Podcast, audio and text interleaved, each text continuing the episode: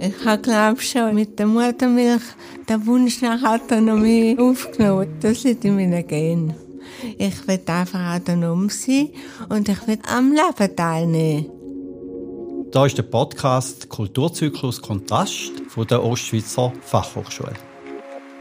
Aufgrund der Corona-Situation können wir den Kulturzyklus im bekannten Rahmen nicht umsetzen. Darum haben wir den Podcast Kulturzyklus gestaltet und begrüßen Künstlerinnen und Künstler mit Behinderung und Menschen, die sich mit dem Thema Kunst und Behinderung auseinandersetzen. Herzlich willkommen zum Podcast Kulturzyklus. Wir haben heute ganz einen speziellen Podcast. Gast ist Ruth Bader.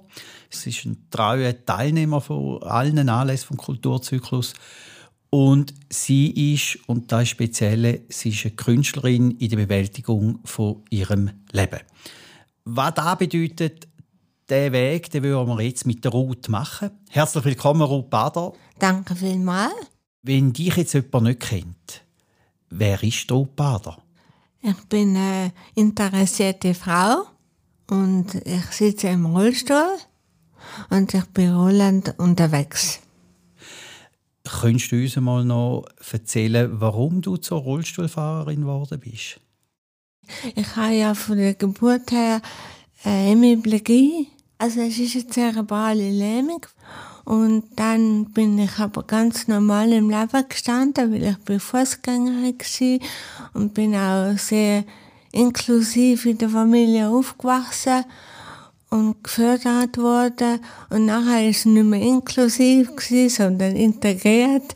Ich habe mich müssen anpassen und habe das aber immer mit äh, sehr viel Ehrgeiz gemacht und immer meine Herausforderungen angenommen und äh, bin immer wieder über mich herausgewachsen und habe Spass daran gehabt. An der Leistung und an der Erfolg bin natürlich auch gelobt worden und das hat es natürlich verstärkt. Aber so bin ich einfach in das hineingewachsen. Du bist jetzt im Pensionsalter. Was hast du denn vor deiner Pensionierung gemacht? Also ich bin Familienfrau, habe eine Familie gehabt und natürlich immer noch. Ich habe erwachsene Söhne und Enkelkinder und dann bin ich wieder im Bus eingestiegen, habe mich wieder aufs Laufende gebracht, als ich 40 bin und habe äh, an der Hochschule in Zürich Wiedereinstiegskurs, hat es damals geheißen, als Sozialarbeiterin gemacht. Und habe mich halt laufend weiterbildet mit Kurs, mit ähm, Sozialversicherungsrecht und Beraterin für Suchtproblem.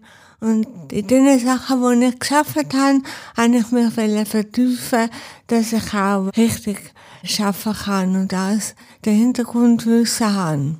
Das war also mir ganz bist, wichtig. Du bist vor der Pensionierung diplomierte Sozialarbeiterin. Gewesen. Ja, und als ersten Beruf habe ich Sozialpädagogin gelernt. In welchem Bereich hast du als Sozialarbeiterin geschafft? Als Sozialarbeiterin habe ich zuerst an der Beratungsstelle für Suchtprobleme in Dänemark gearbeitet. Und dann habe ich mich im psychosozialen Bereich äh, selbstständig gemacht und habe das auch angefangen. Und dann habe ich sehr oft auch ähm, als Freelancerin gearbeitet, dort wo es gerade Vakanzen hat, äh, hat sich dann Veränderungen gegeben privaten Leben und dann habe ich mich entschlossen, wieder eine Stelle anzunehmen und bin dann im Frauenhaus in Schaffhausen drei Jahre tätig gewesen. und dann hat es angefangen mit gesundheitlichen Problemen. Jetzt wissen ja nicht alle, was du für eine Form von Behinderung hast. Könntest du uns noch mal sagen, was denn da wirklich für dich bedeutet? Wann hast du erst mal gemerkt, dass irgendetwas nicht mit dir stimmt? Oder wer hat das gemerkt? Ja, meine Mutter hat das gemerkt. Sie hat gemerkt, dass ich auf einer Seite immer gepfuscht habe.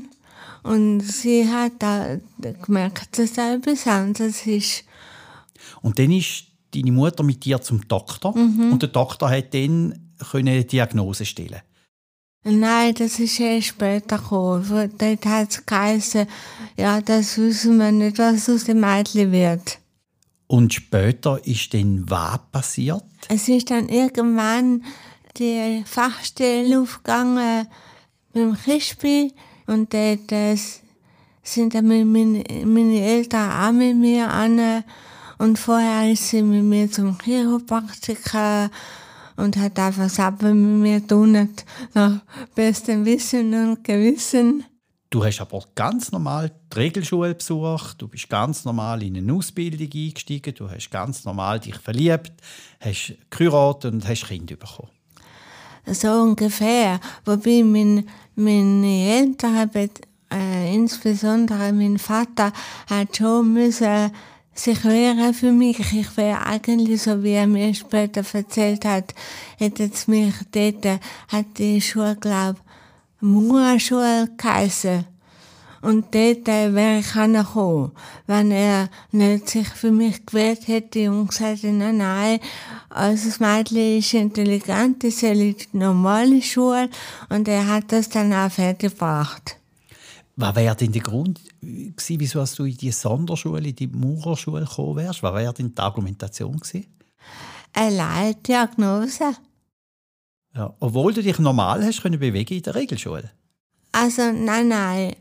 Also, das war ja schon äh, bei der, beim Lernen schreiben mit, mit dem Füller und dem Kugel, dass er überhaupt hat, links schreiben und nicht rechts.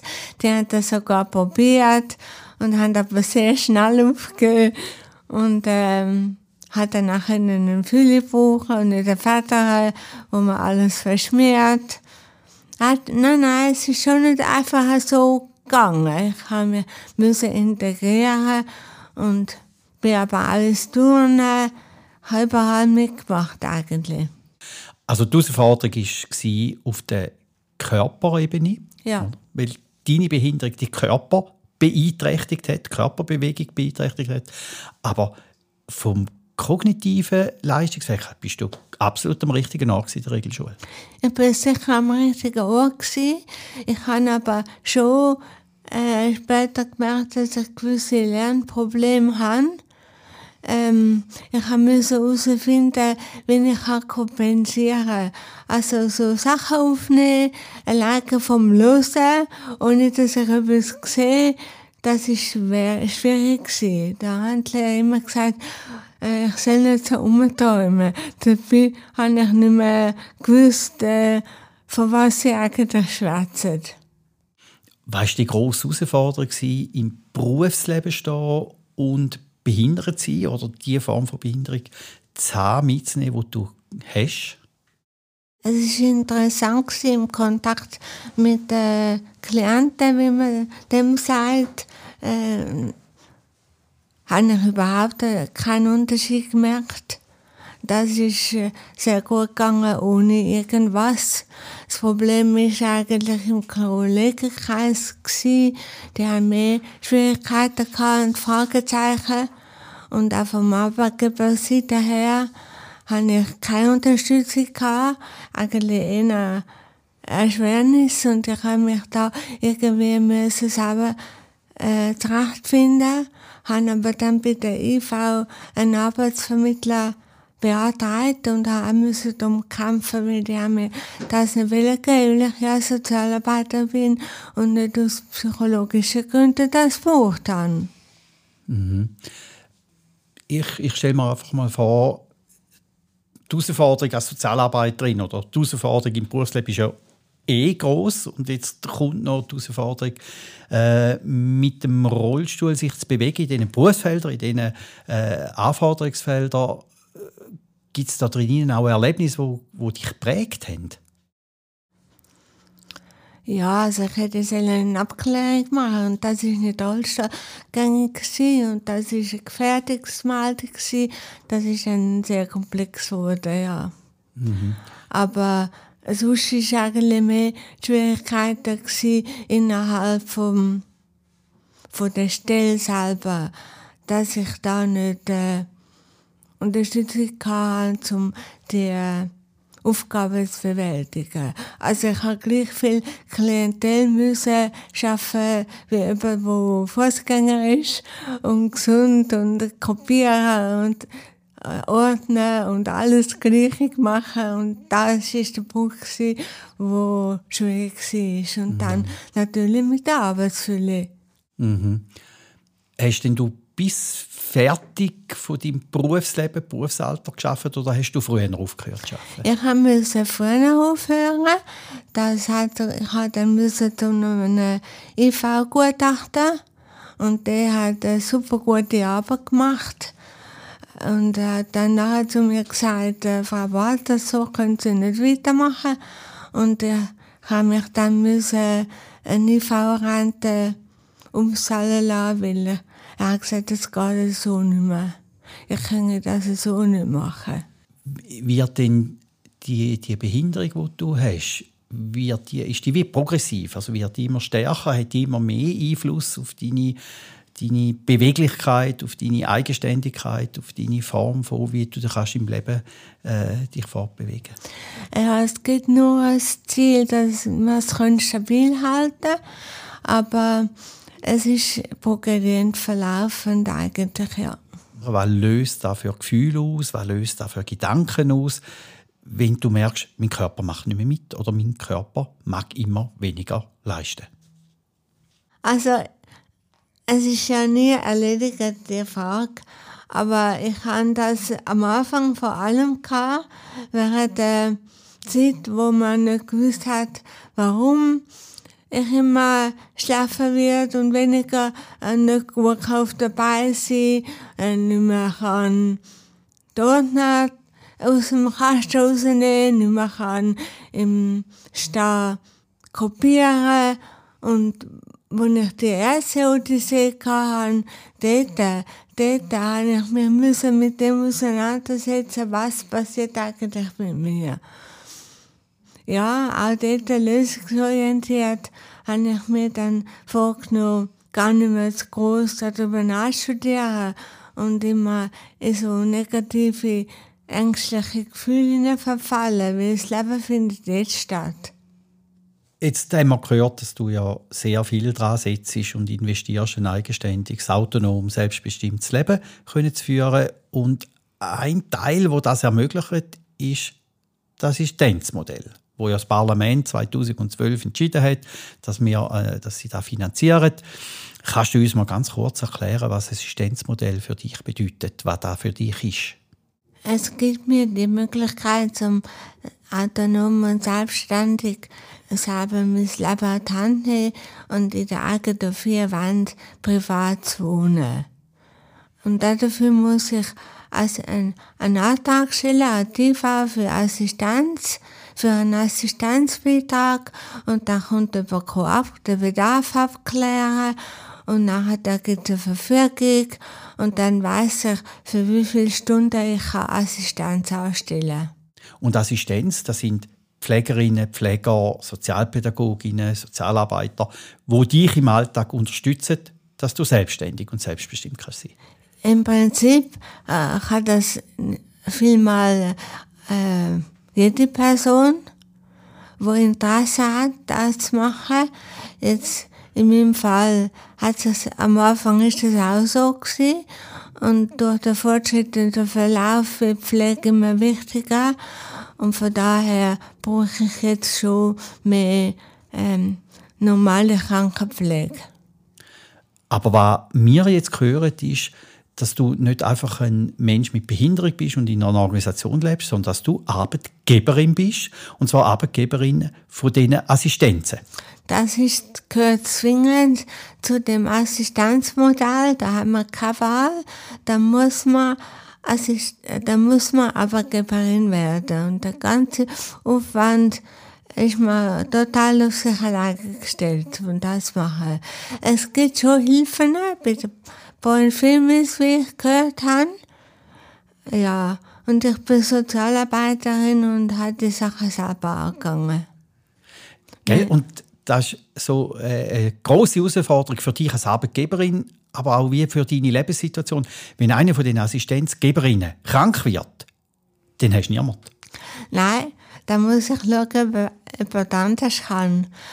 Ich schon müssen den Notruf anrufen, wo ich das noch nicht herausgefunden habe, wie ich selber mit dem Deckel mich aus dem Bett manövriere. Wenn die Assistenzgeberin, der Assistenzgeber wegfällt, aus welchen Gründen auch immer, dann hast du gar keine Alternative mehr, als im Rollstuhl zu übernachten. Ja, und auch da bin ich wieder äh, über mich rausgewachsen. Ich habe zwei Deckenlisten. Eine im Badzimmer, zum von der Toilette und Rollstuhl auf den Duschrollstuhl zu kommen. Und auf der anderen Seite von dem Rollstuhl ins Bett, weil mein, mein Leben findet halt einfach statt im Bett oder im Rollstuhl. Und dann muss er zwischendurch die Transfer machen und die mache ich mit dem Deckenlift. Und da habe ich weitere Hilfsmittel mir besorgt, wo sehr banal sind, aber die helfen mir, dass ich es irgendwie schaffe, selber ins Bett zu kommen. Ich erzähle da immer wieder, was die Herausforderung ist, jetzt in dem ganzen Assistenzbereich, äh, sich können zu behaupten und was das manchmal auch bedeutet an Konsequenzen. Und viele, wenn ich das erzähle, sagen mir dann, ja, wieso geht die nicht in ein Pflegeheim? Wieso geht die nicht ins Heim? Ja, Ruth, wieso gehst du nicht in ein Heim? Ja, ich glaube schon, ich glaube schon im, äh, mit der Muttermilch den Wunsch nach Autonomie äh, aufgenommen. Ich weiß nicht, das liegt in meinen Genen. Ich will einfach autonom sein und ich will am, am Leben teilnehmen. Und zwar selber gewählt. So, so wie es halt geht. Was, was macht es denn so schwierig, zum Assistenzgeberinnen zu finden? Also das eine ist ja die Herausforderung, gibt es denn wenig Leute auf dem Arbeitsmarkt, wo du kannst abrufen kannst?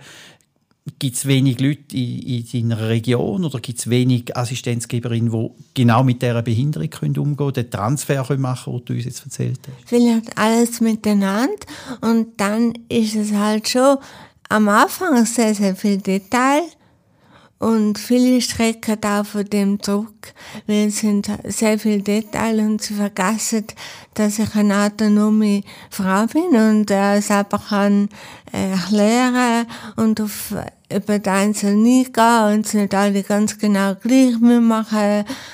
Aber ähm, es wird dann halt schon nur der Fokus auf die Details und die Arbeit und die Sache gleich und weniger auf den Weg dorthin und dass nachher der der Ablauf immer das Gleiche ist. Hm, okay, also du hast unglaublich viel Kämpfe und Weg müssen zurücklegen, damit du zu dem Recht kommst, dass die selbstbestimmte autonome Leben in einer eigenständigen Wohnung so finanziert wird. Bist du nicht manchmal einfach müde gewesen?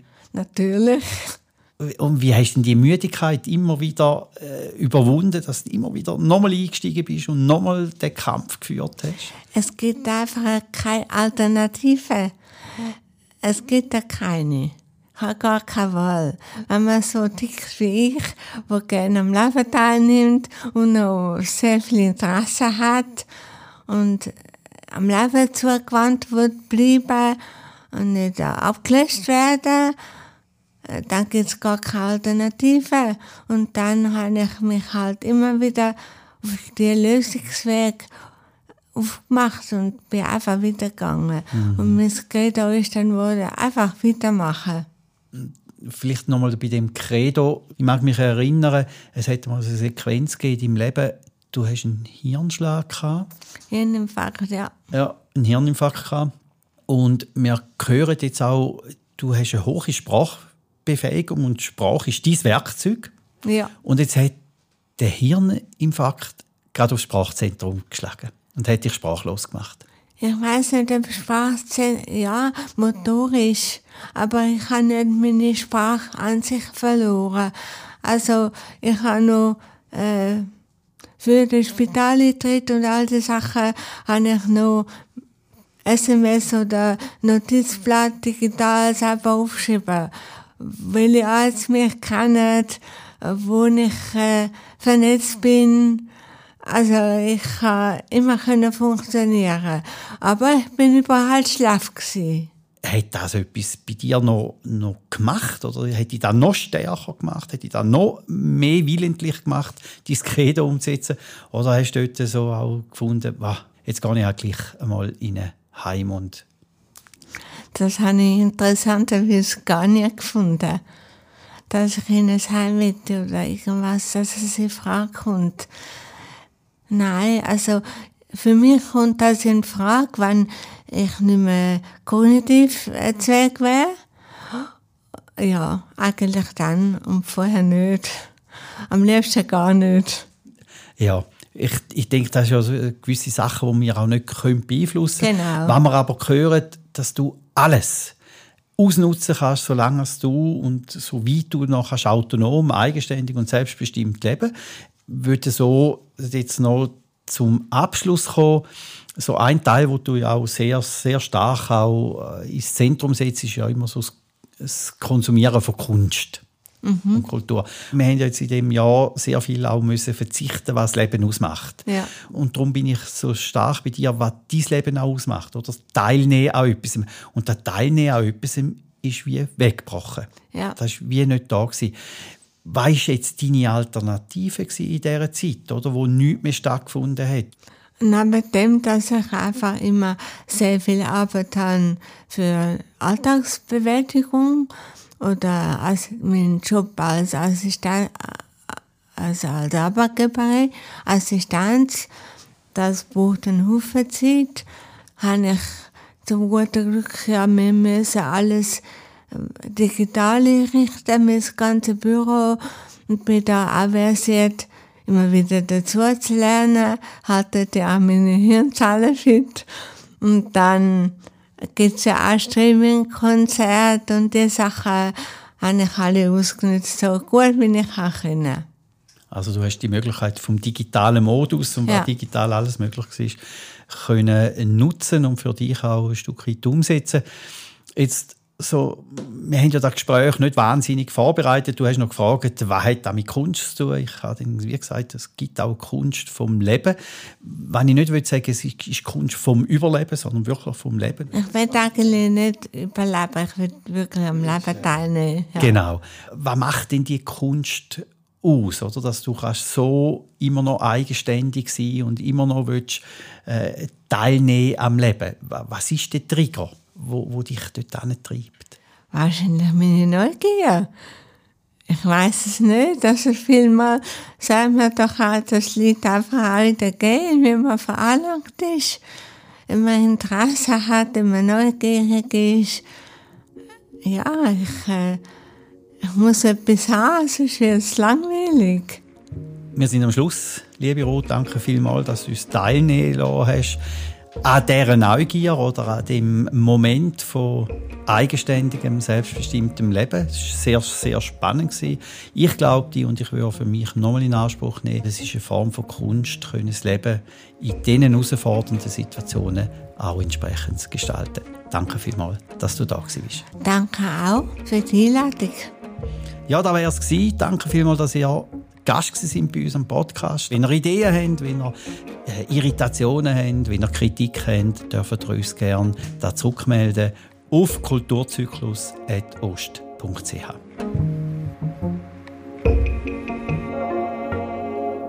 Der Kulturzyklus, wie auch der Podcast Kulturzyklus, wird ermöglicht von der Ostschweizer Fachhochschule, wird unterstützt von Redline, produziert von drei Tagen